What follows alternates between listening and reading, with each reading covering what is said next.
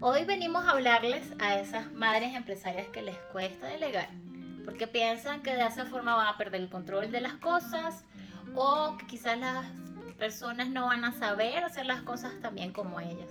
Y créeme, madre empresaria, que esto es algo que te afecta no solamente en el trabajo y en la empresa, sino también en tu hogar. Hablemos de algo muy importante antes de empezar a hablar de delegación, que es el sentido de la familia, el sentido de equipo.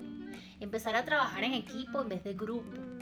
No es lo mismo, pues grupo es unas personas que están por coincidencia de la vida juntas porque nacieron en esa familia de casualidad o porque les tocó trabajar en esa empresa. Es muy diferente el sentido de equipo. Cuando tu empresa y tu familia se empieza a convertir en un grupo de personas que trabajan en función a un mismo objetivo, se alinean a un propósito, entonces allí es donde verdaderamente nace la posibilidad de crecer, de proyectarse, de ser productivos y rentables desde el bienestar. Entonces te voy a hablar hoy un poco de la delegación, que esto es un contenido exclusivo, ojo, porque tiene que ver con el libro que estoy por lanzar en Amazon sobre el arte de delegar para madres empresarias en equilibrio. Entonces, por favor, no te lo pierdas, muy atenta porque estamos próximos a su lanzamiento.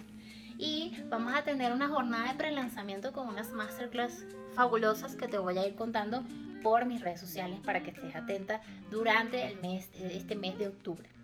Y volviendo entonces al tema de la delegación, hay factores claves que parecen obvios, pero que solemos olvidar a veces cuando estamos delegando. Y es allí en donde metemos la pata, literalmente. Me refiero a, primero, si eres la persona que está, que está recibiendo un requerimiento, si es el caso de que sean clientes, o si eres tú la que va a proveer el requerimiento a tu equipo, entonces es indispensable que antes de pasar ese requerimiento te sientes cinco minutos para entender de qué trata ese requerimiento. ¿En qué consiste? O sea, estás entendiendo completamente la idea, en especial cuando son requerimientos de clientes. Hacerte la pregunta de si realmente comprendiste qué fue lo que el cliente te dijo, qué era lo que esperaba y cuáles son los niveles de complejidad. Una vez que entiendas de qué trata la tarea, entender cuál es el nivel de complejidad que tiene esa tarea.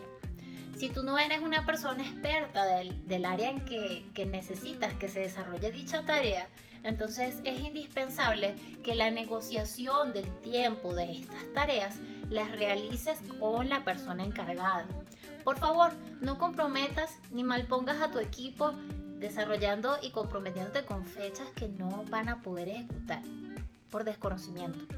Entonces, antes de pasar a comprometerte con el cliente, consulta con la persona experta del área y te aseguro que las cosas van a salir mucho mejor desde ahí. Ahora, un tercer punto que te voy a regalar en este espacio para delegar con éxito, que es a la hora de transmitir, de comunicar.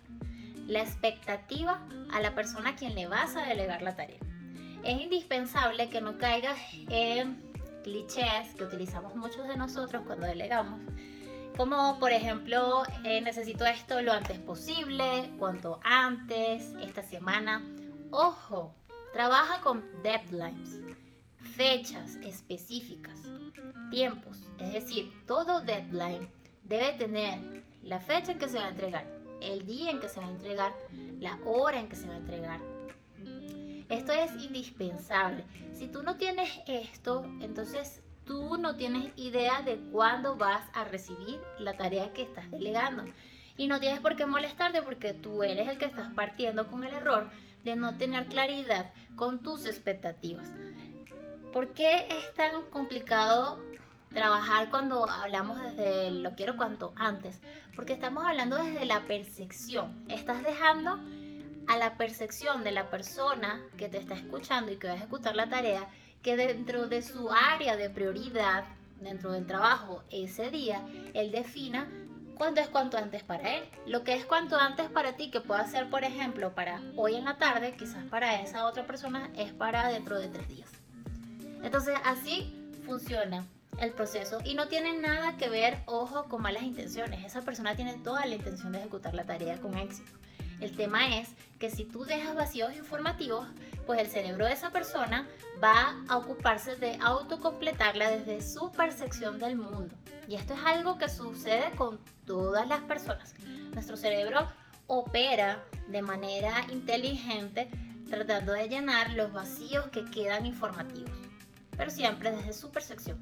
Entonces ya sabes, el resumen de este espacio maravilloso, abre boca del prelanzamiento de mi libro, Masterclass, pendientes por mis redes sociales para que puedas participar y posteriormente puedas disfrutar en, este mes de octubre del lanzamiento de mi libro para que lo descargues por Amazon sobre delegación efectiva.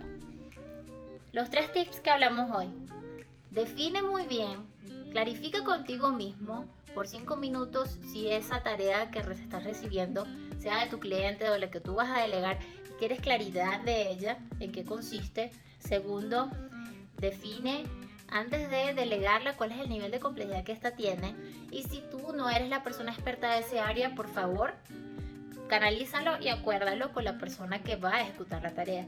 Y tercero y último, cuando vayas a comunicar la tarea que vas a delegar, trabaja con deadlines, fechas, horas exactas de entrega, para que tú tengas la total visión de cuándo van a suceder las cosas en tu empresa y en tu hogar. Así que espero que este espacio te haya gustado y nos vemos en un próximo podcast sobre madres empresarias en bienestar y alta productividad.